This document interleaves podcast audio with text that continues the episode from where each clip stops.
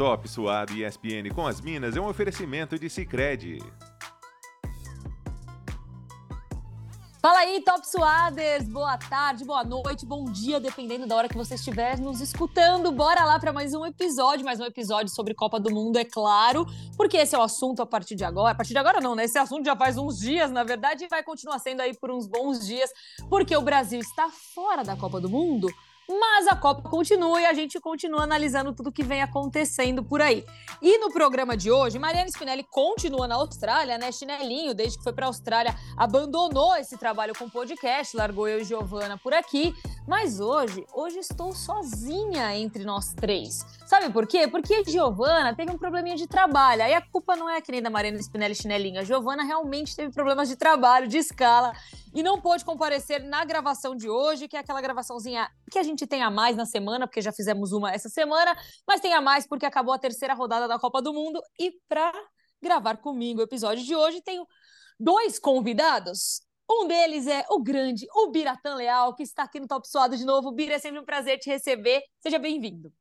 É um prazer é tudo meu estar aqui. Fazia tempo que eu não, acho que desde a Euro feminina que eu não apareci aqui, mas é um, um prazer estar aqui para falar da, da, da, Copa do Mundo Feminina. E, e bom, uma Copa que, assim, claro que a gente fica chateado com, com o que aconteceu com o Brasil, e é óbvio que a gente estava torcendo para acontecer algo melhor, mas pensando no cenário do futebol feminino da Copa do Mundo eh, e da Copa do Mundo Feminina como um, um torneio, tá acontecendo muita coisa que é importante, que é bom, que é legal no geral, tá? Pena que, assim, nós brasileiros acaba, acabamos sendo vítimas também disso, né? Mas que, que, no geral, pro contexto geral do futebol feminino, é muito bom. É isso, a gente vai dar uma analisada aí nessa terceira rodada e para acompanhar a gente também no papo, ele veio para participar novamente do Top Suado, André Dom, que seja bem-vindo também. Prazer ter você de volta por aqui. Muito obrigado, Nath. Prazer é todo meu estar com você, com o Bira. Um grande abraço também a todo mundo que está ouvindo a gente. Acho que também a última vez que eu participei aqui foi da, da Euro Feminina e que teve um contexto bem diferente, né? Enquanto que as favoritas, muitas se confirmando ali, agora a história é outra, né? E acompanho o que o Bira falou. Acho que tem muita história legal acontecendo. Lógico que o, a, o pessoal que gosta ali das seleções mais tradicionais indo adiante é, tá frustrado, mas eu particularmente gosto, acho que passa algumas boas mensagens que a gente vai dando, destrinchando agora, ó, com, com, com atenção devida a cada uma das equipes que se classificou. É isso, a terceira rodada acabou é, já temos aí as classificadas das oitavas de final. E vale muito a pena a gente dar uma olhada, dar uma repaginada e dar uma passada, né, de novo por essa terceira rodada, que nem a gente vem fazendo, a gente tem gravado episódios depois de cada, cada rodada, né, desde a primeira, a segunda e agora a terceira rodada também. A gente vai dar uma olhada também ali para as oitavas, mas vamos dar uma olhada agora nessa, nessa terceira rodada que acabou hoje aqui no Brasil, hoje cedo aqui no Brasil, nós tivemos aí os últimos jogos da terceira rodada, que eram, eram jogos do Grupo H, que definiu aí as últimas duas seleções para as oitavas de final. E surpresa nesse grupo também, mas eu vou passar a bola aí para o Bira. Bira, eu queria que você me trouxesse um destaque, é, um destaque positivo, um destaque negativo, e fala para mim assim, qual para você foi a grandíssima surpresa depois da fase de grupos? Tá, da fase de grupos inteira, então na fase de grupos inteira. Fase de grupos inteira. Destaque positivo. Aí eu vou dar uma coisa um pouco mais ampla, tá? Mas tá a força, a força do do baixo clero, a força da a força do, do terceiro escalão histórico do futebol feminino. A gente viu que o futebol feminino achatou bastante é, é, em nível técnico, achatou no bom sentido, diminuiu a diferença.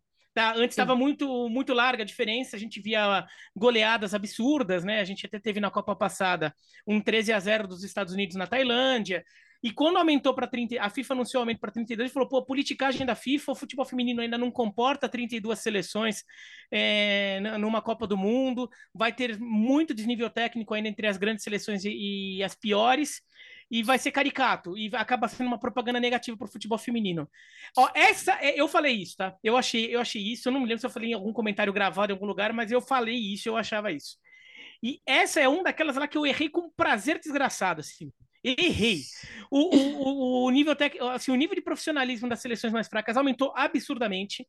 O, foram, a gente viu jogos muito mais pegados. A gente viu resultados diferentes mesmo. Não foi só, ah, não, deu jogo. Ah, tá, deu jogo e perdeu de 2 a 0 Ah, tá bom, legal. Melhor, melhor do que tomar de 13. Mas não, deu jogo e ganhou. Deu jogo e empatou. Deu jogo e deu bola na trave no último lance como Portugal com os Estados Unidos. Né? Deu jogo do jeito gostoso de dar jogo, assim, e, é, e até causando eliminação. Como eu disse aí na primeira parte, pena que o Brasil acabou sendo vítima disso. Mas é muito bom. Então, para mim, o destaque positivo é esse.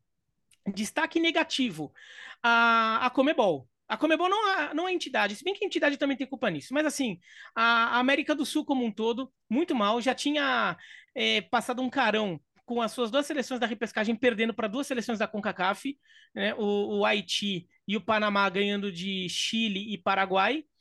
E agora a gente vê o Brasil eliminado na primeira fase também.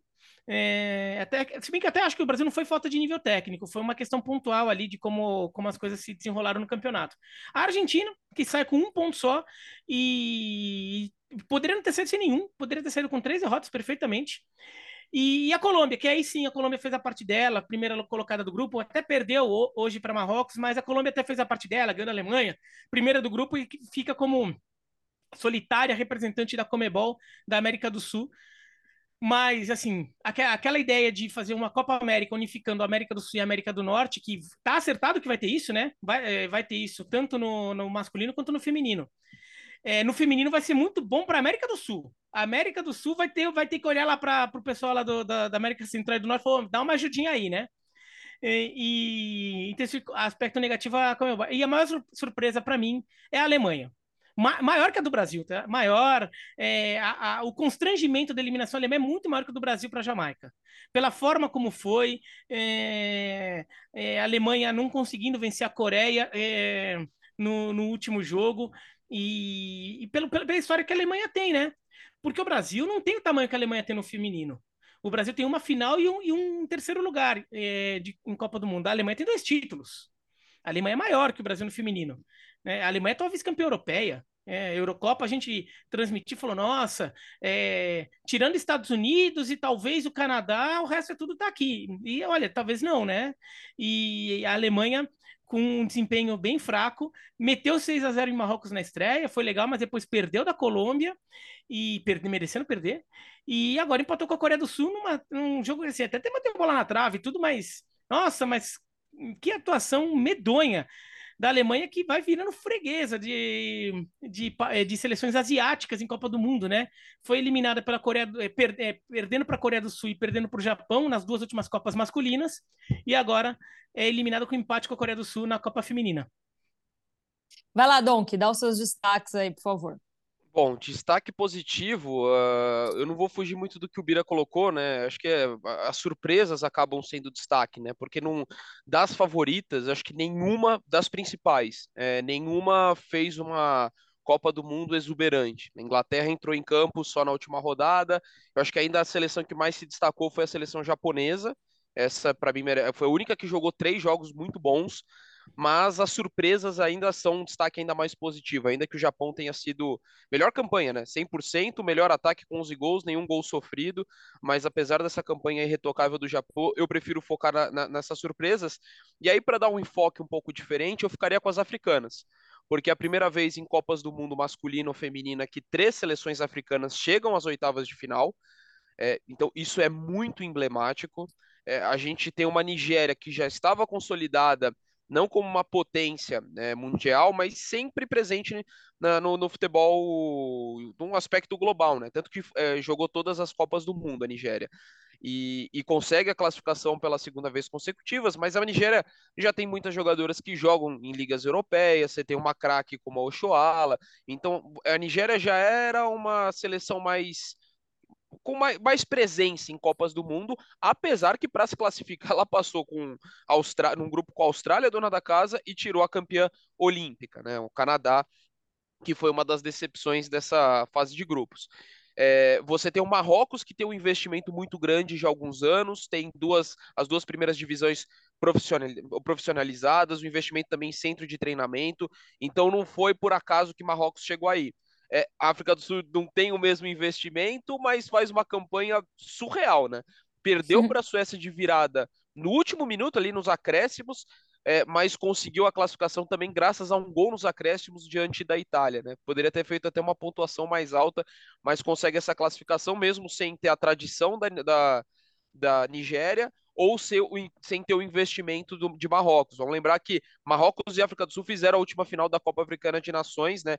É, Marrocos também muito fortalecido pela questão de jogadoras que nasceram em outros países, mas têm origem marroquina, né? da Espanha, da Holanda, da França. Acho que isso também influenciou para que as coisas prosperassem para a seleção marroquina.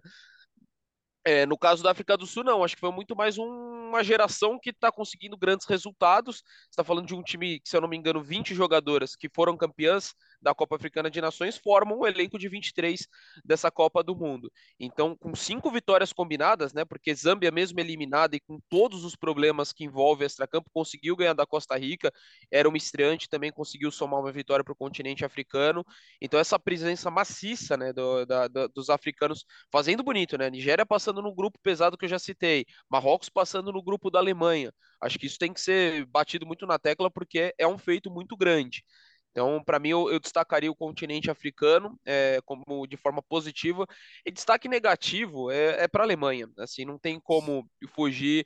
A gente vai falar da, das decepções, até não sei se eu já estou me adiantando em outro tópico, mas para mim é disparado, é disparado a maior decepção. É, é, o, o Bira lembrou muito bem né, da, da tradição da Alemanha, a maior campeã europeia, duas vezes campeã mundial, nunca tinha caído antes das quartas de final, das oito participações até então, cinco terminando entre as quatro primeiras. Então é uma potência, uma seleção que teve uma queda ali na Euro 17, mas de repente voltou na última Euro muito forte. E a base da Euro de passada, que foi, foi vice-campeã, jogando bem, encantando, é basicamente a mesma. Tem a, a Dalma machucada, que era uma jogadora que poderia contribuir no elenco, e de titular, a Julia que foi a melhor jogadora jovem da última Copa do Mundo.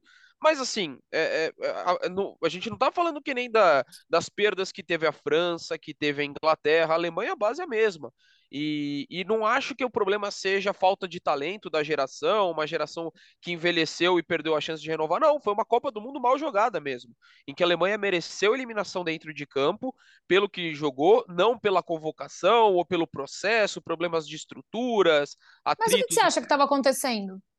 Eu acho que tem muitas. É, é, acho que é, foi uma semana, foram jogos contra o Marrocos, não, né? Ainda foi um bom jogo, ainda que a Alemanha tenha tomado uns sustos antes de conseguir colocar goleada. Eu acho que foram atuações muito ruins tecnicamente de boa parte das jogadoras. Né? A gente falou de um, tri, de um, um tridente ali no meio campo consagrado na, na Eurocopa com, é, com a, a Oberdorf, a Debritz e a Magul. Dessas três, só a Oberdorf fez bons jogos jogou muito bem contra a Colômbia. O, no, no, duelo contra a Coreia do Sul foi muito mal, muito mal. Totalmente atípico para ela, mas a Magu até hoje não, não jogou na, na, última rodada. A Debritz também esteve abaixo.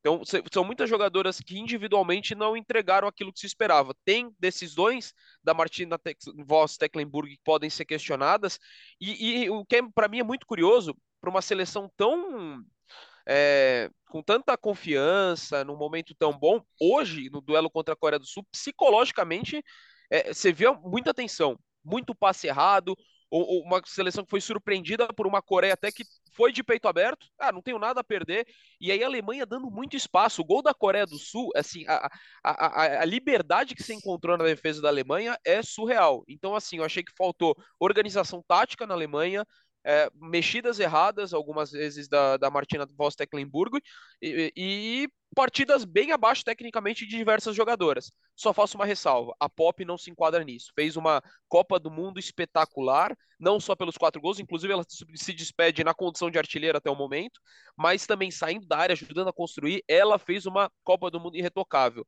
mas é, ela é a. É a única que se salva, acho que no, no contexto da, da Alemanha, que é a grande decepção dessa Copa do Mundo. Acho que o Bira concorda, porque ele já tinha até citado a Alemanha. Então, assim, a gente, o Donk trouxe aí alguns motivos que, que ele, é, alguns dados e motivos que ele coloca aí para a Alemanha ser essa grande decepção. Quando a gente fala de grandes decepções, não, não tem como não falar também de Canadá e Brasil nesse nesse bololô todo, além além passou, tá? Essa seleção passou, que é a seleção dos Estados Unidos, uhum. porém fez uma fase de grupos muito complicada e por pouco, literalmente por uma trave, quase que também não eliminada na fase de grupos. Mas vou deixar o Bira falar da próxima seleção. E aí, Bira, fica para você o critério de falar entre Canadá e Brasil, quem para você foi a segunda? Porque eu acredito que para nós três a Alemanha fazer um ranking assim das, das grandes decepções, a Alemanha é a primeira desse grupo aí. Aí eu deixo para você colocar uma, uma segunda seleção aí de grande decepção para você. É, em Copas do Mundo, o Brasil até tem mais história que o Canadá. Né? O Brasil tem uma final e um terceiro lugar. O Canadá tem só um quarto lugar em 2003. Mas se a gente considerar os últimos resultados, o Canadá vem sendo mais competitivo que o Brasil. Né? O Canadá conseguiu uma medalha de ouro em Jogos Olímpicos, né? E, é, isso é um feito que o Brasil acabou ainda não conseguindo. O Canadá eliminou o Brasil em algumas competições também. Então, o Canadá vem sendo melhor. Então, dentro do universo do futebol feminino, o Canadá ser eliminado é, é, uma coisa mais surpreendente que o Brasil, em teoria. Mas eu coloco do Brasil à frente, porque o Canadá tem um álibi. O grupo foi mais complicado. É um grupo com Austrália e Nigéria. Nigéria, de longe, a seleção africana com mais tradição. A Nigéria chegou em quartas de final já em 99. Lá em 99, há 24 anos atrás, a Nigéria foi para uma foi para quartas de final da Copa do Mundo e caiu para o Brasil na prorrogação. Foi 4 a 3 o jogo que o Brasil venceu a Nigéria em 99. Então, é uma seleção é, com, com, mais força no, no, feminino já há um tempo. Nunca, não, não é uma potência, mas é uma seleção que está sempre jogando. Tem jogadoras mais mais rodadas, então não é tão surpreendente a, a Nigéria fazer uma boa campanha. E a Austrália, além de ser a dona da casa, também é uma seleção que vem crescendo nos últimos anos. Ele já eliminou o Brasil de Copa do Mundo é, há menos tempo. Então, a, o Canadá tem um grupo mais difícil, teve um grupo mais difícil, em que acabou nivelando muito entre essas três seleções. Me surpreende muito o Canadá ser eliminado tomando um 4 a 0 até porque o Canadá é uma seleção que, por tradição no feminino, defende muito bem né, é um time que é até meio feio de ver jogar normalmente, né? Muito placar apertado, assim, mas é um time que se vira bem assim. Ele tomou de 4 a 0 isso é estranho. Mas o, o, Brasil, no final das contas, tinha um grupo que era mais acessível, né? A França, tudo bem, é uma gigante ali, né? Foi uma das favoritas ao título. Mas, assim, é a Jamaica, né? Assim, Jamaica fez uma, tem, tem feito uma Copa muito boa dentro do, das suas limitações, time que mostrou é, muita disciplina defensiva, mas o Brasil tinha que ter achado um gol, né? Tinha que ter dado um jeito de achar um gol. E eu acho que muito da eliminação do Brasil tem erros que a gente não pode deixar passar. Erros de como todo, como o Brasil se preparou e chegou nesse jogo, nesse jogo decisivo. Não, não é o ciclo. O ciclo tem seus, seus, seus problemas e tem suas virtudes, mas teve muita coisa que foi pontual do jogo contra a Jamaica, que o Brasil chegou é, mal e acabou não conseguindo um resultado contra uma seleção que até antes da Copa estava tomando gol para tudo quanto é lado. E daí na Copa do Mundo resolveu fechar, fechar a porta, né? Não, é... tomou um gol, né, a Jamaica na Copa. Os outros dois nenhum. jogos foram. Nenhum. Não, não, nenhum. não tomou gol. nenhum gol, fez um gol. Fez um é, gol. É, é o time. Não tomou assim... nenhum gol e fez um gol. É, é, o time inimigo do gol, né? O inimigo da alegria no futebol. Assim, é, somando os, a média de gols dos jogos da Jamaica é 0,33 por gols por jogo, né? Que foi um gol da, da Jamaica contra, contra o Panamá. Né? A França fez seis no Panamá, o Brasil fez quatro no Panamá, a Jamaica fez umzinho, né? Mas, mas o Brasil, então, acho que a segunda. Eu acho que eu colocaria, vai, a lista de de. É que eu não gosto do termo vexame, tá? Porque acho que o termo vexame acho que ele, não, ele é muito. É, decepções, vai. Fecho Primeira Alemanha, também, decepção. Primeira Alemanha, segundo Brasil, terceiro Canadá, em quarto. É... Quem que eu tinha pensado em quarto? Eu tinha pensado no ranking aqui. Eu tinha pensado aqui. Quem foi? Quem que eu pensei em quarto lugar, caramba? É... A China? Mas esse ranking precisam ser sempre Isso, em quarto a China, em quarto a China, a China mais do que a Itália, é, por, a, China, a China sempre foi uma seleção de passar de fase de Copa do Mundo. Ela só teve, ela teve uma Copa do Mundo que ela não jogou, ela não classificou, e daí por isso, claro, não foi para o mata-mata. Em todas as outras Copas, a China foi para mata-mata. A China chegou a uma final de Copa do Mundo e só não levou o título porque perdeu nos pênaltis para os Estados Unidos. Então é uma seleção que era mais competitiva, e não é só porque a China foi eliminada, porque isso é, é Dinamarca e Inglaterra um time. A China jogou um futebolzinho desse tamanho muito ruim. Contra o Haiti, a China não mereceu ganhar. O Haiti mereceu um resultado melhor contra a China. Então, a China em quarto. Em quinto, eu vou ficar com os Estados Unidos, mas os Estados Unidos, como passaram de fase, eles ainda têm oportunidade. É, é, os Estados Unidos ainda têm oportunidade de desfazer, né? De repente os Estados Unidos elimina a Suécia. Pô, elimina a Suécia, seleção que vem jogando muito melhor, que, né? Daí, ah, aí tudo bem, vai. Os Estados Unidos apagaram um pouco. Mas se perder para a Suécia, os Estados Unidos ficam com, com um quinto, talvez até um quarto lugar nesse ranking ali do, das decepções. Boa! Dom, que você muda alguma coisa na lista de decepções do Biratan Leal? Você inverte alguém ali? Talvez uns pontos só. Bom, vamos lá primeiro. Alemanha em primeiro, o Brasil acompanho. Num primeiro momento até falei, hum, acho que talvez o Canadá mais, né? O Canadá tomando 4 a 0 um atropelo. Mas aí tem esse aspecto que acho que pesa bem, a, a dificuldade do grupo. Tem outra questão também, o nível do futebol apresentado. O Brasil fez uma excelente estreia contra o Panamá e dois jogos ruins. O Canadá, ele jogou, não jogou mal com a Nigéria, quando empatou 0 a 0 A Nadose fez uma.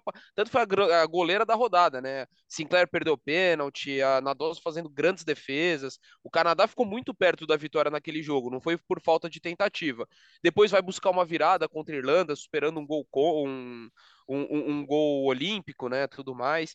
Então, assim, acho que o Canadá teve dois. Duas boas partidas e uma decepcionante, né? A goleada. O Brasil teve uma boa partida e duas decepcionantes. E outro ponto que daria para acrescentar também, não sei o quanto isso pode ter influenciado, é aquela questão é, salarial, que foi muito discutida, envolvendo a seleção canadense, até chegou um acordo antes, dia- dias antes do Mundial, mas às vezes não sei o quanto isso pode ter influenciado na preparação ou não. Então, somando todos esses fatores, a, chave mais acessível também colocaria o Brasil em segundo lugar, o Canadá em terceiro, de- apesar de tudo isso, não deixa de ser uma decepção, você está falando da atual campeã olímpica, Aí, olha, vou falar que eu tô tão frustrado com os Estados Unidos, mas tão frustrado que eu colocaria até a frente da China. É, embora tenha esse aspecto, né? Um, você tá falando de uma seleção que caiu, é de fato mal contra o Haiti, foi pobre o futebol, mas contra a Dinamarca, eu acho que até levou um pouco de azar ali, com um gol bem no finalzinho, num jogo que a China teve mais momentos em que ela foi superior do que a Dinamarca. E era uma chave também. Dinamarca recentemente, não nessa última Euro, na outra, foi, fez uma campanha espetacular, eliminando a, a Alemanha né, lá em 2017. Então, uma seleção também que tem seu peso. Então, assim, não acho absurdo a, a China ficar a- atrás da Dinamarca. Mas, de fato, pela, pelo peso histórico que tem a seleção chinesa, não deixa de ser um, um- um destaque negativo. Mas eu só vou colocar o- a, a seleção norte-americana por cima, porque vou lembrar o que você colocou, Nath é, ficou uma bola na trave. Um, um, assim, centímetros de Surreal. cair na fase de grupos, num grupo acessível. A Holanda depois fez sete no Vietnã, que é uma seleção mais frágil, mas não é a Holanda que, que foi vice-campeã mundial, que foi campeã europeia. É uma Holanda que já está no momento de caída, está sem a Miedema. Então não, não é que está brilhando essa Holanda. E os Não, Estados não veio jogando bem também, não. Exato, exato. E, e os Estados Unidos foi buscar o empate com a Holanda, muito forçando ele escanteio no primeiro pau. Assim, foi tentativa e erro até que uma hora a coisa fluiu. Os Estados Unidos fez uma vitória protocolar de- diante do Vietnã, e aí teve essa questão com, com Portugal. Então, assim, mesmo que a, que a, que a Estados Unidos tenha se classificado diferentemente da China, considerando que a atual bicampeã mundial e com o talento que tem, lógico, tem uma mudança na geração e tudo mais. É, você tem jogadores históricas que não têm o mesmo protagonismo, mas ainda estão lá e muitas delas são importantes. Mas tem jovens talentosíssimas como a Sophie Smith, como a Trinity Rodman. Então, por tudo que foi a campanha, só fazer gol em um jogo contra o Vietnã, eu, apesar da, de ter passado a China não, ainda colocaria Estados Unidos no quarto lugar nesse ranking de decepções e aí a China em quinto. Boa. Então, ó, já ranqueamos aí as nossas É, Agora, a decepções. Itália merece menção honrosa aí. Ah, boa, Bira, bem A Itália lembrado. também merece menção honrosa. E eu fiquei pensando ali em botar a Itália. Eu fiquei pensando Quando em você botar a fala Itália. menção honrosa, parece uma coisa boa, né? Mas É menção é. desonrosa, no caso. É, menção melhor. desonrosa. É, mas a, e aí, mas aí entra também uma questão que o Dom que até citou. O, o, eu acho que foi o Dom ou o Léo, um dos dois citaram hoje no ESPN FC. A Itália, ela, dentro das europeias, ela é hoje uma das mais fracas ali, né? Eu acho que Portugal também fica ali mais ou menos no mesmo nível, mas a Itália poderia estar um passinho a mais, eu acho, né? Enfim, fica ela também nesse ranking. Agora, na Copa passada, a Itália passou de fase, estava no grupo do Brasil, inclusive com Brasil e Austrália. A Itália perde do Brasil, mas ganha da Austrália, ganha bem da Jamaica. Né? Vai para o mata-mata. É, a Itália profissionalizou sua liga. Acho que, acho que a Itália tende a crescer porque a liga virou profissional só duas temporadas. Então, é, agora que as jogadoras estão recebendo um nível de, de investimento, de atividade é, num nível mais profissional. De qualquer maneira, já, te, já é uma liga profissional. Né? A Juventus. E a Euro foi ruim também. É, a Euro foi ruim também, foi eliminada pela Suíça, né? Foi Suíça? É, foi, foi Suíça e Bélgica no grupo, né? É, Sué... Não, era Suécia, Bélgica era... e Islândia. Islândia, isso, Islândia. O grupo da Islândia é. Isso, Bélgica e Islândia. E foi a Bélgica que passou, né? Isso. Sim. É, é. E a Suécia. Isso, isso. É, é, é que a Suécia a gente, a gente já sabe que a Suécia, a Suécia, a Suécia já... passou, Suécia bem melhor. Não, mas boa, a gente dá, a gente colocou as nossas seleções que foram as mais decepcionantes, ranqueamos elas, Antes da gente dar uma analisada, assim, de um modo geral, o que está acontecendo lá nas oitavas de final, eu queria entrar no Brasil, né? Falar só um plazinho de Brasil, porque eu acho que dentre todas as decepções, por mais que a gente tenha colocado algumas seleções à frente do Brasil, como a Alemanha, por exemplo, ainda estamos falando do Brasil e fica aí esse gostinho amargo para nós coisa... brasileiros. Desculpa ah. te interromper, era a França no grupo, não era a Suécia, não. Era França, Bélgica, Islândia e Itália. Só uma correção que eu. Mas de qualquer jeito, né? Imagina-se que França passa, né? Exato. é. Exato. Não... Ainda que fez, ainda, é, só, é, ainda só uma, um asterisco, né? Ainda que não fez uma boa fase de grupos na Euro, no, no início lá da Euro, não, essa França. Mas enfim. É, a gente, quando a gente fala de Brasil, e a gente sempre deixou muito claro assim que não imaginávamos essa. A, a, o Brasil ficava naquele nosso, naquela nossa prateleira de pode surpreender, né? enfim, ficava por ali. A gente não colocava o Brasil como, ah, sei lá, é, um, uma seleção como a Inglaterra que a gente coloca para disputar título e tudo mais. Ainda colocamos a Inglaterra nesse patamar, mesmo não tendo feito dois jogos muito bons nessa Copa. Mas o que, que faltou para a seleção brasileira? O que, que de fato é para vocês? Nesses últimos dois jogos, porque assim, a gente até. O Bira estava nesse programa, estava no ESPNFC com a gente, quando a gente fala que estava tudo dentro do programado. Vencer o Panamá, talvez perder para a França. O que, que faltou para a seleção brasileira poder vencer a Jamaica para avançar e não cair na fase de grupos, Donk? Ah, para mim, é, eu, agora é um momento que se critica muita coisa e tudo mais. Eu não vou mudar o que eu falei. Para mim, uma coisa é o processo da seleção com a Pia e outra a Copa. O processo acho que ele foi, é bem conduzido de uma forma geral, ainda que os resultados na própria Olimpíada, da própria Copa América, o desempenho pode ser questionado, mas assim, a questão da evolução do futebol feminino, as mudanças que eram necessárias, a, o, o trabalho junto com o Sub-20, tanto que a gente vê, por exemplo, o Bruninho e Lauren é, na, na seleção principal, isso eu não questiono, mas acho que para mim a gente vai falar de uma Copa desastrosa, tanto da seleção quanto da Pia. É, então, para mim, também entra muito no, no, caso da Alemanha. Eu acho que de uma de um evento, de um torneio muito ruim. E aí, no caso, contra a França, para mim, a postura pegou muito da, da seleção, que sentiu intimidada pelo confronto, com dificuldade é, com, com a marcação alta da França. E e no jogo, assim, sem falar no gol da Renard, que é inacreditável, todo mundo olhando a bola e a zagueira, que é totalmente conhecida por isso. Então é uma falha coletiva ali e assim de desatenção, porque era algo completamente evitável. O Renato não precisou nem subir para fazer o gol de cabeça. Contra a Jamaica, é, para mim é um time que ficou muito refém do, do lado esquerdo para construir muitas vezes, com dificuldade de circulação na posse de bola, né? Tem uns dados do, do ESPN Intromedia, né? Que é o nosso dado é, base de dados desde 2011, ou seja, de quatro Copas, das últimas quatro Copas, o jogo contra a Jamaica foi o jogo que o Brasil mais errou passes. É, e olha que jogou 120 minutos contra os Estados Unidos, né, em 2011, jogou duas vezes contra a França, jogou contra a Noruega, e a Jamaica não é tem a mesma põe a mesma dificuldade que esses adversários. Então acho que faltou qualidade técnica mesmo das jogadoras, não que elas não tenham, mas elas não conseguiram entregar muitas delas no mundial, sentiu um, um nervosismo, alguma apatia em determinado momento, um Brasil que forçou muito o jogo pela esquerda e poderia, por exemplo, ter rodado mais o invertido mais o campo para quebrar uma defesa tão bem bem feita da, da Jamaica, que não finalizou nenhuma vez no alvo. É, a Pia demorou extremamente para mexer no time, é, extremamente. É, a Luana, que não fez uma grande partida, só eu que estava machucada na reta final. Então, assim, eu, eu vejo falhas da psicológicas, táticas, técnicas, dá para colocar na conta de todo mundo, das atletas e da Pia. Acho que o processo não entra tanto em questão, mas o desempenho no Mundial foi o que foi determinante nessas duas partidas. Então, é, eu coloco enorme responsabilidade em cima da Pia, como de diversas jogadoras. Acho que algumas você pode citar como destaques individuais. Acho que a Tamires fez um bom mundial de uma forma geral. A Rafaele no jogo contra a Jamaica fez uma atuação espetacular, mas tem muitas jogadoras que não, não conseguiram entregar aquilo é, que se esperava. E acho que eu, até o Bira falou na abertura. É, é, eu botava fé, assim, acho que tecnicamente não, não é uma seleção fraca, muito longe disso. A gente viu o que fez com a Inglaterra, com a Alemanha meses atrás mas foi, foi um período infeliz tecnicamente, decisões ruins da Pia e também psicologicamente acho que o time acabou sentindo e não conseguiu reverter em situações adversas. E para você, Bira? É, então, essa foi uma das eliminações de seleção brasileira que eu fiquei mais P da vida. P da vida é pistola da vida, certo? Tá? Só para deixar claro o que significa P da vida.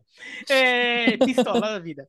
É o que me deixa mais pistola. E, e, nisso é engraçado que fica junto com a eliminação da Copa Masculina contra a Croácia, agora, no, no Catar porque foram duas eliminações que ah, não é que o ciclo não foi bom, ou o ciclo não foi adequado, ou porque é, o time não era bom o suficiente, ou porque o adversário necessariamente era muito melhor, sei lá o quê. Não. É, claro que tem coisas, é, elementos, vários elementos no, no, na estrutura do futebol feminino brasileiro que tem que melhorar. O, o ciclo da Pia, é, eu, eu achei um ciclo bom, mas não foi espetacular, foi um ciclo problemático em vários momentos. É, a Pia, por exemplo, dela também não teve culpa, né? Ela programou para fazer, pegar a geração anterior e ficar é, carregando com a geração anterior até os Jogos Olímpicos de Tóquio, e daí teria dois anos depois dos Jogos Olímpicos de Tóquio, é, três anos, aliás, para armar o time é, entre 2020 e 2023, para ir armando esse time com a nova geração. Só que a pandemia fez os Jogos Olímpicos de Tóquio irem mais um ano. Então o Brasil chega em Tóquio, é, esticando um ano mais uma geração que já estava chegando perto do limite, Uhum. E, e, atrasou também o desenvolvimento do, do, time atual. O time atual, no final das contas, começa a mostrar um bom futebol neste ano. Né? No ano passado, o Brasil ganha a Copa América e ganha da Colômbia na Colômbia, mas não ganha jogando um grande futebol. É, ganha jogando futebol suficiente, né? Classificou para a Copa, beleza, mas não ganha jogando futebol sobrando. É, então foi um ciclo que não foi tão, tão brilhante assim. A Pia acho que errou muito, mas no final das contas ela achou o caminho. E ela achou o caminho. O caminho para a Copa estava bom. Eu acho que dizer que o Brasil, ah, não, o Brasil iludiu. Não, o Brasil jogou um futebol. Assim, o, o futebol que o Brasil jogou contra o Panamá foi de alto nível. Foi uma das melhores atuações de uma seleção na Copa do Mundo. É, na primeira fase, mesmo que o resto dos outros dois jogos do Brasil não tenham correspondido. É, aí o Brasil errou muito também na estratégia para esse jogo. Isso que me deixa mais irritado. Porque, para mim, tudo começou a ruir quando o Brasil tomou o gol da Renard e perdeu o jogo da França. E não é pela derrota, é por como o Brasil digeriu aquilo. A uhum. coisa mais normal do universo era o Brasil perder da França. No momento em que o Brasil é, sa é, saiu do sorteio, que o Brasil ia pegar Jamaica, França e o vencedor de Panamá e Paraguai, e acho que Taiwan também tava, né? Taiwan também tava nessa repescagem. E ser o vencedor da repescagem lá que tinha o Panamá e o Paraguai. Acho que eram os, os favoritos. É, saiu assim o sorteio na época. Todo mundo fala: ah, sim, o Brasil deve, vai, deve perder da França, ganhar da Jamaica e ganhar desse time da repescagem e classificar. Todo mundo já fazia o planejamento assim, né? O Brasil ganha do Panamá. Perde da França. Até aí tava normal. Só que o Brasil começou a tratar por que a França empatou com a Jamaica, por que o Brasil também ficou numa euforia depois do, do belo futebol contra o Panamá e do futebol ruim contra a França, bateu o negócio de não estamos jogando mais nada, parece que esquecemos o futebol. E agora a gente tem que ganhar, eu viro uma obrigação de ganhar. É, o, bateu um certo pânico no Brasil, um pânico desnecessário. Era só, entre aspas, ganhar da Jamaica. É, o Brasil é superior à Jamaica. Então você não tem que estar desesperado para ganhar esse jogo. Você tem que estar consciente, concentrado, você tem que estar focado, você tem que estar trabalhando, mas com confiança. Não, eu não tenho medo desse jogo contra Jamaica. Eu estou focado e eu sei que eu vou estar focado. É, ou, no, ou no caso das jogadoras pensando, é você que estaria focadas, é, é, nós sabemos que estaremos focadas é, nesse jogo, vamos fazer um trabalho é, adequado, bem feito, para chegar forte nesse jogo e ganhar da Jamaica, que é o normal. Que é o normal. Não, mas começou a bater um desespero. E daí eu não estou só culpando as jogadoras e a comissão técnica, apesar de elas eh, serem parte do processo. É, dire, direção, chefia de delegação, também é toda. É, a CBF também tem que ter gente responsável lá para chegar e opa, opa, opa, né? Calma lá, calma lá. E, e até, até parte da imprensa. E, é, parte da imprensa que caiu um pouco no desespero de agora temos obrigação de ganhar, virou final. Criou-se um negócio de virou final o jogo. Então o Brasil, em vez de ter que entrar sabendo que tem que ganhar o jogo, porque, bom, tem que ganhar o jogo. Não, o Brasil entrou desesperado para ganhar o jogo, num certo pânico. E daí o Brasil começa a errar passe bobo, o Brasil não consegue desenvolver seu futebol, e o que, que acontece? Aí sim, o jogo fica difícil. E aí sim, o Brasil não ganha da Jamaica.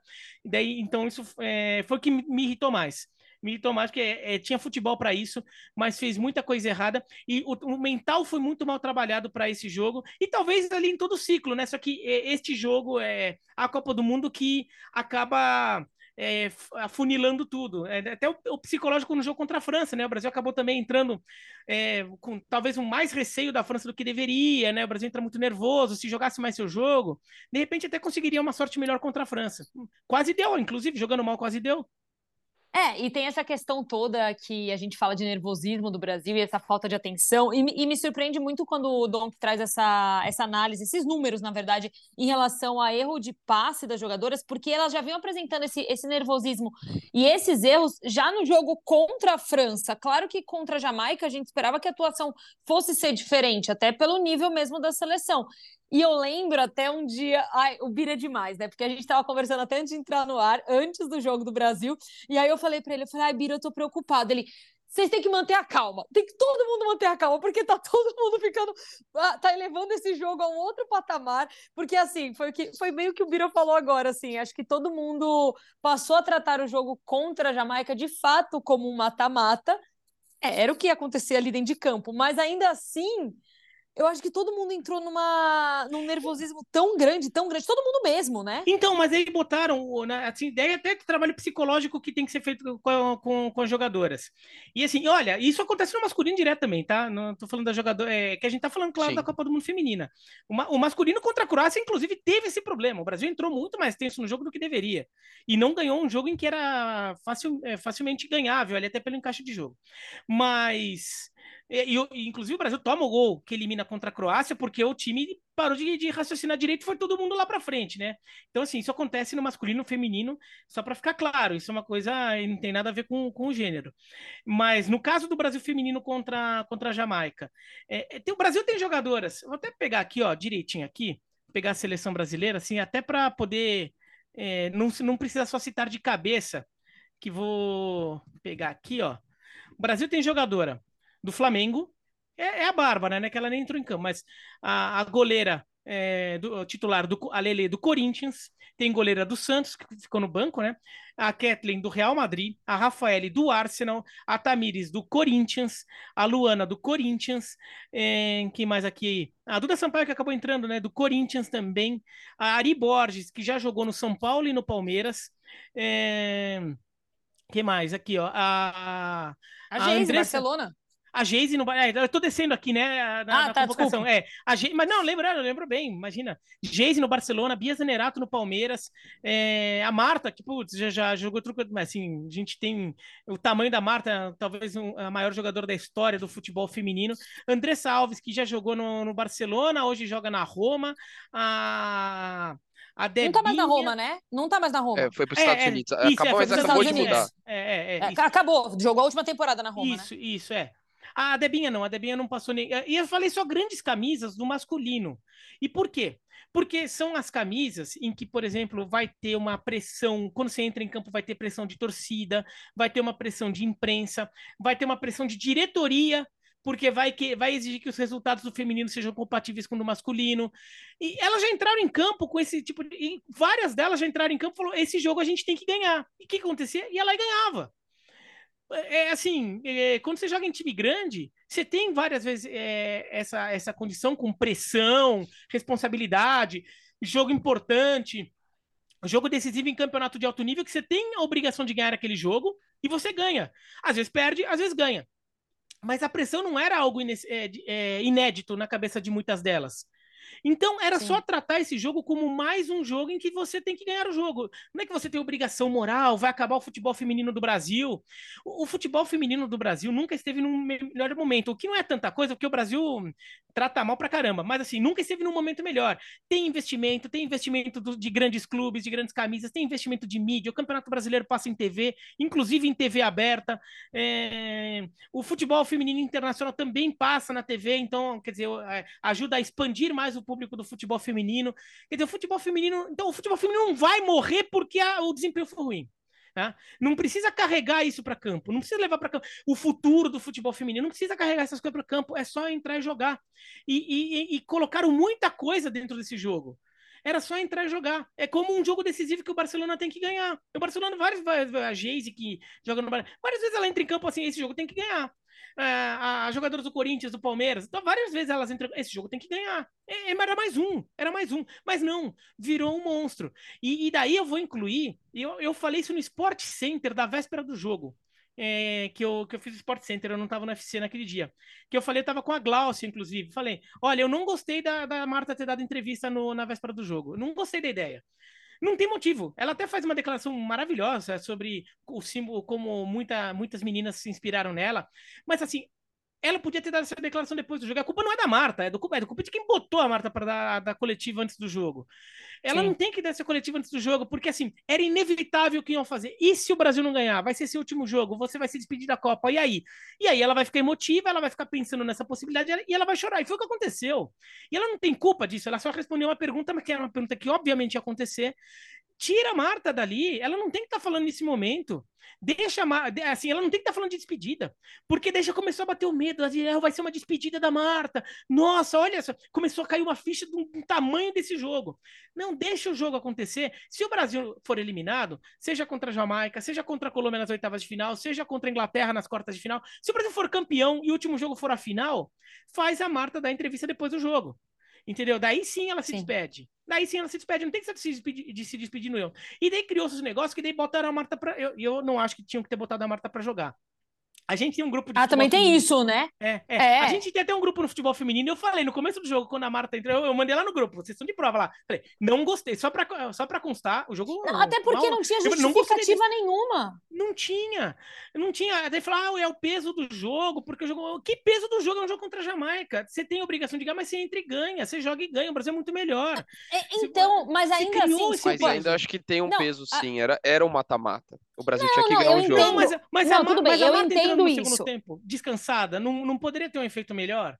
Então, Talvez. eu entendo isso, mas aí nesse caso eu concordo com o Bira, porque assim, a proposta da seleção brasileira, tudo bem, a Pia nunca falou isso abertamente, mas a gente entendia isso. A Marta estava ali para ter essa, essa participação num segundo tempo. É, a Marta, não a Marta entrando como titular, todos nós sabíamos disso, todos nós falávamos sobre isso. A gente entendia o papel da Marta nessa Copa do Mundo, a gente entendia que a gente está falando de uma jogadora que hoje por maior que ela seja no futebol feminino, enfim, todos os prêmios que ganhou, todos os troféus que ganhou, jamais desmerecendo o que a Marta representa para o futebol, mas ela, ela, foi com um papel diferente para essa Copa. E aí, quando você tem um time que a gente considerava um time base titular ali, eu não vejo sentido, até colocando, vai, sei lá, colocando o tamanho desse jogo por ser de fato ali um mata-mata, porque era o jogo que definiria avançar ou não avançar na Copa do Mundo, eu não vejo sentido em você modificar a, aquela estrutura né, assim logo de cara, entendeu?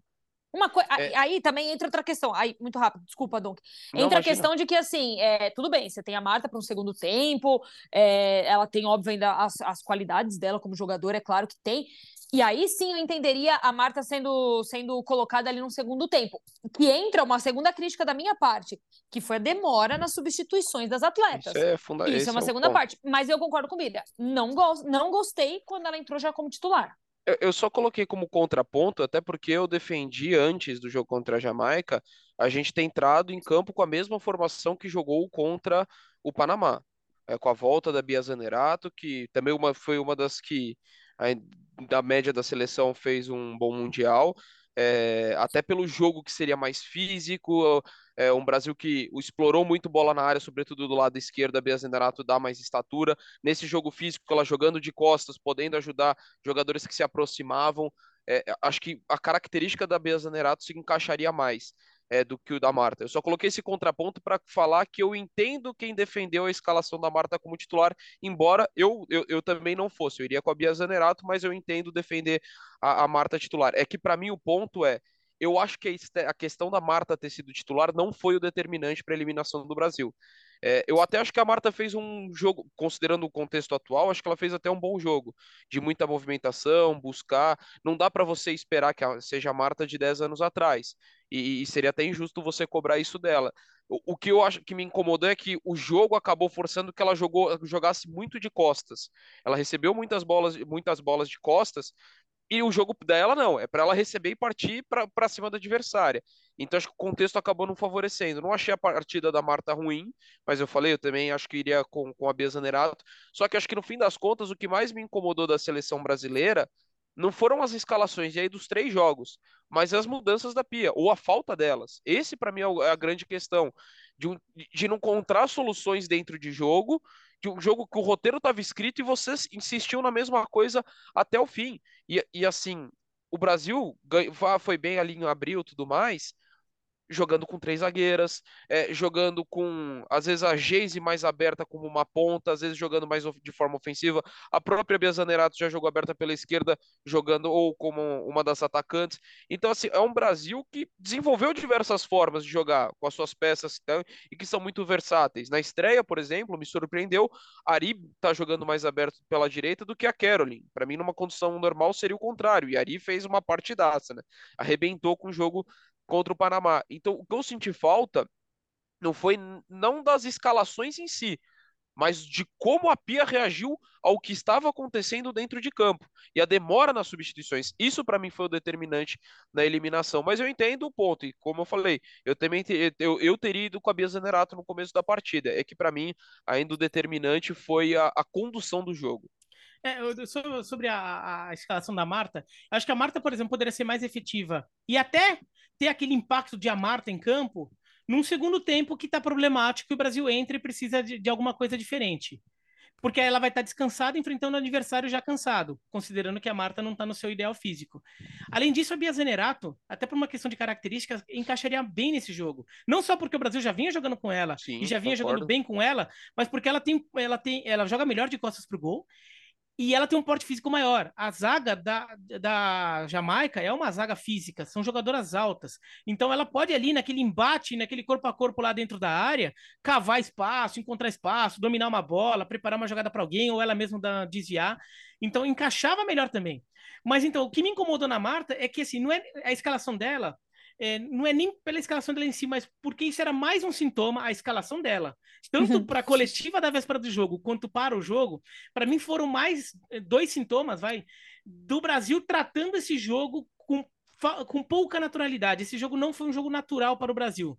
O Brasil tratando esse jogo é, não como ah, um desafio que a gente tem que superar, é um jogo que a gente tem que ganhar. Mas não, começou a se tratar como algo muito grande, a ponto de você começar a se, a, a se desestruturar em nome desse jogo. Sim. Eu entenderia no máximo se, se fosse se a Cristiane tivesse sido convocada, eu não tô querendo discutir por que ela foi ou não. Mas se a Cristiane tivesse no grupo, se a alteração fosse, em vez de colocar a Marta, colocar a Cristiane. Porque você tem uma centroavante ali, grande, forte, que já meteu três gols na Jamaica na Copa passada, inclusive. E que assim, ela poderia trazer aquele tipo, ah, não tá dando para entrar na área, mas vamos mandando umas bolas lá que a Cristiane acha um espaço e, mete para dentro. Mas como ela não, tava, não tinha sido nem convocada, é, então a Biana Zenerato para mim era a melhor opção. Mas o Brasil tratou esse jogo de forma muito pouco natural e acabou criando, virou um bicho de sete cabeças. E daí o Brasil acabou não conseguindo superar. O Brasil acabou sucumbindo ao bicho de sete cabeças.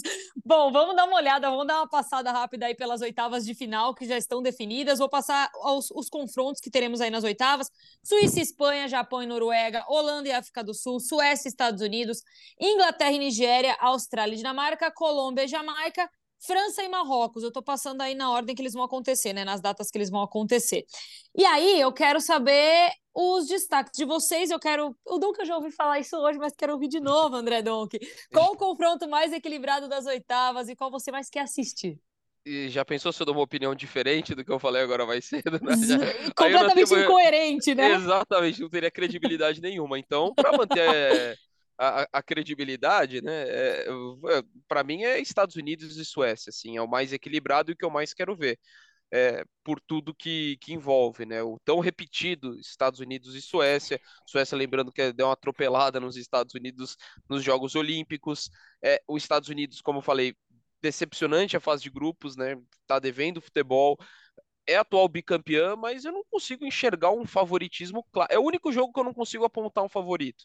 Você tem ainda um Austrália e Dinamarca equilibrado, mas até pela questão do fator casa, de repente tem da Sanquer, acho a Austrália ainda a favorita.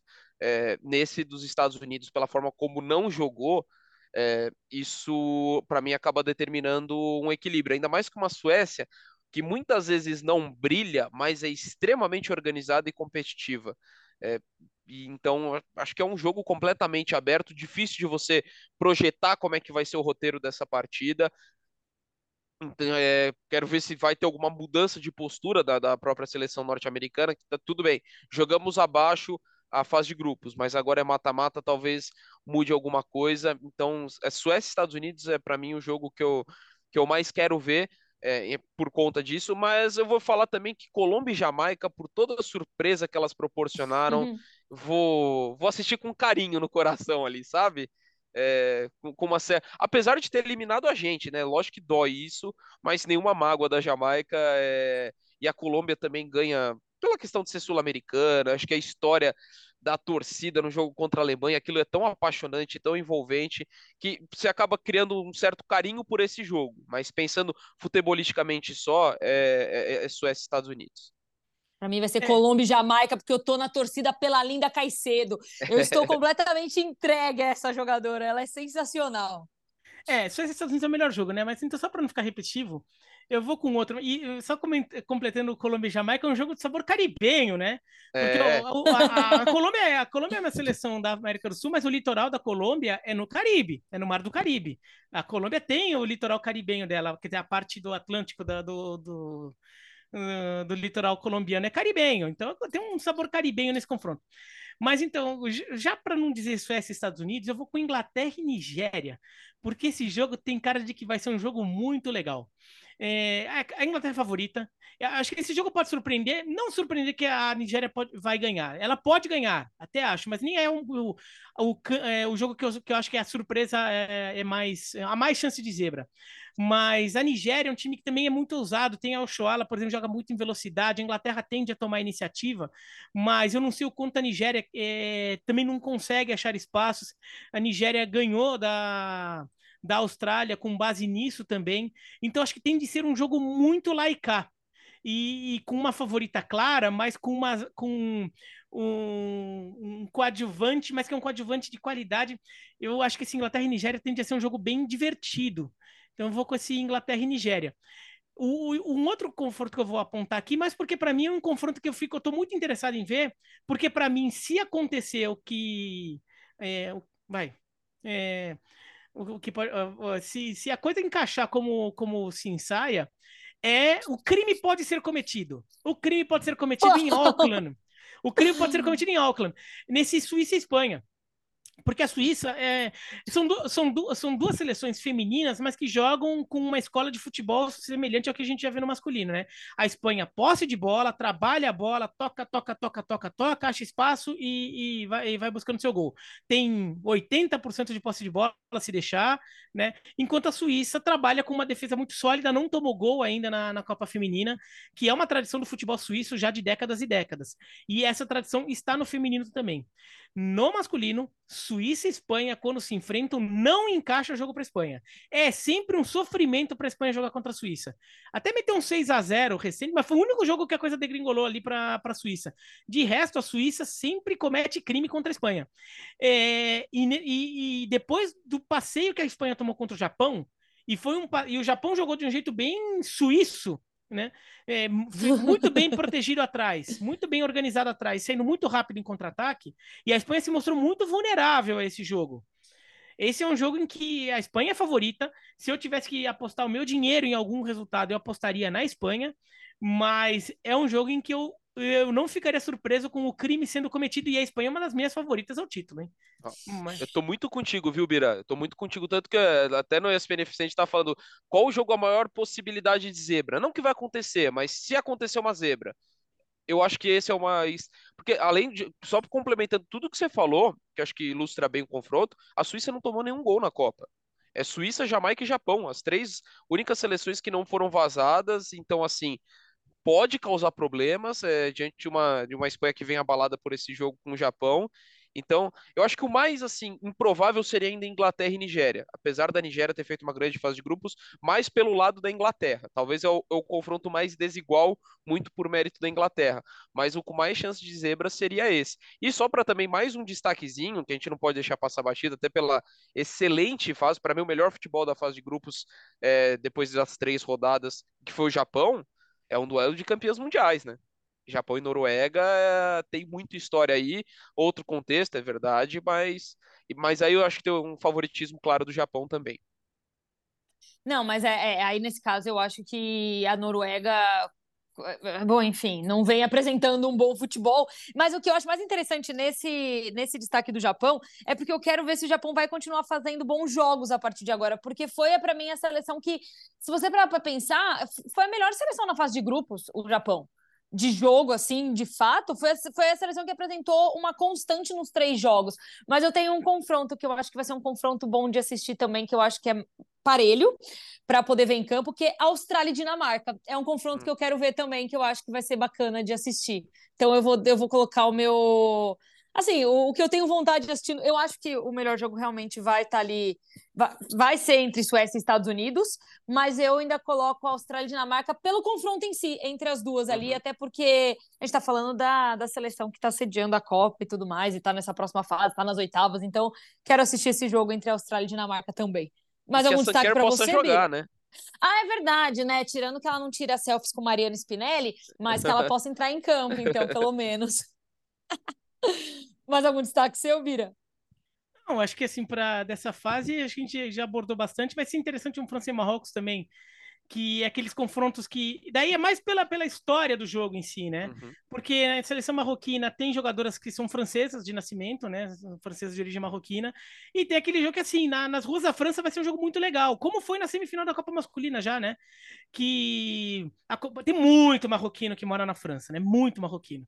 Então, imagina o nível de mobilidade. E, e, são pessoas que muitas vezes se sentem marginalizadas na sociedade francesa. Então, é ter a oportunidade de ganhar da França de eliminar a França dá um sabor especial. Ainda que a França seja largamente favorita para esse jogo, vai ser, é, é um jogo que acaba tendo. É, assim, depois do jogo, talvez seja até legal ver é, pipoque nas redes sociais alguns vídeos ali de torcida marroquina e torcida francesa vendo o jogo, junto lado a lado em cidades francesas, né, alguma coisa assim. É, vai ser interessante esse jogo, mais por esses aspectos é, sociais e, e, históricos, nem tanto pelo jogo, porque eu vejo uma, é, a França bem, bem superior a ah, Marrocos. né? E depois daquele susto de, do empate contra a Jamaica, a França ganha do Brasil, né, que era um jogo que depois para é, a França virou um jogo meio complicado. Depois foi bem contra o Panamá, tudo, daí a França talvez jogue um pouco mais leve, né? Então talvez nem seja um jogo tão difícil assim. Boa, então é isso, meninos. Fechamos por aqui. Ah, Bora. Um, um, outro, outro joguinho ali que ninguém falou, mas também tem repercussões sociais. Basicamente, históricas. a gente tá falando Não, também tem jogos das oitavas. Já sei o que você tá falando, é, Bira. Tem, também tem repercussões históricas, é, Holanda e África do Sul. Sim porque a Holanda colonizou a África do Sul. Né? Um dos idiomas oficiais da África do Sul é o afrikaner, que apesar do nome, é um idioma, é um holandês. O afrikaner é uma versão do holandês que foi criada na África do Sul. Boa parte da população branca da, da África do Sul é de origem holandesa. Então, é um jogo assim de dois países que tem uma relação histórica muito grande. Então, também vai ser interessante ali ver se Holanda e África do Sul como ele se desenrola. Boa, Bira. Valeu, meninos. Quero agradecer vocês. Obrigada aí por ter analisado o que aconteceu na fase de grupos comigo e também falar um pouquinho dessas oitavas de final. Bora lá que ainda tem muito mundial pra gente assistir e comentar tanto aqui no Top Suado quanto nos outros programas da casa. Obrigada pela participação de vocês. Obrigadão, muito bom estar com vocês. Imagina, foi, foi um prazer estar aqui, sempre às ordens. Valeu, meninos. Tchau, gente. Até o próximo episódio. Logo depois das oitavas de final tem episódio novo. Não percam, a gente só fala de futebol feminino por aqui, só fala de Copa do Mundo nesse podcast, porque é isso que está acontecendo no momento e a gente está muito envolvido com tudo isso. Obrigada, até a próxima. Um beijo. Top Suado e ESPN com as Minas é um oferecimento de Sicredi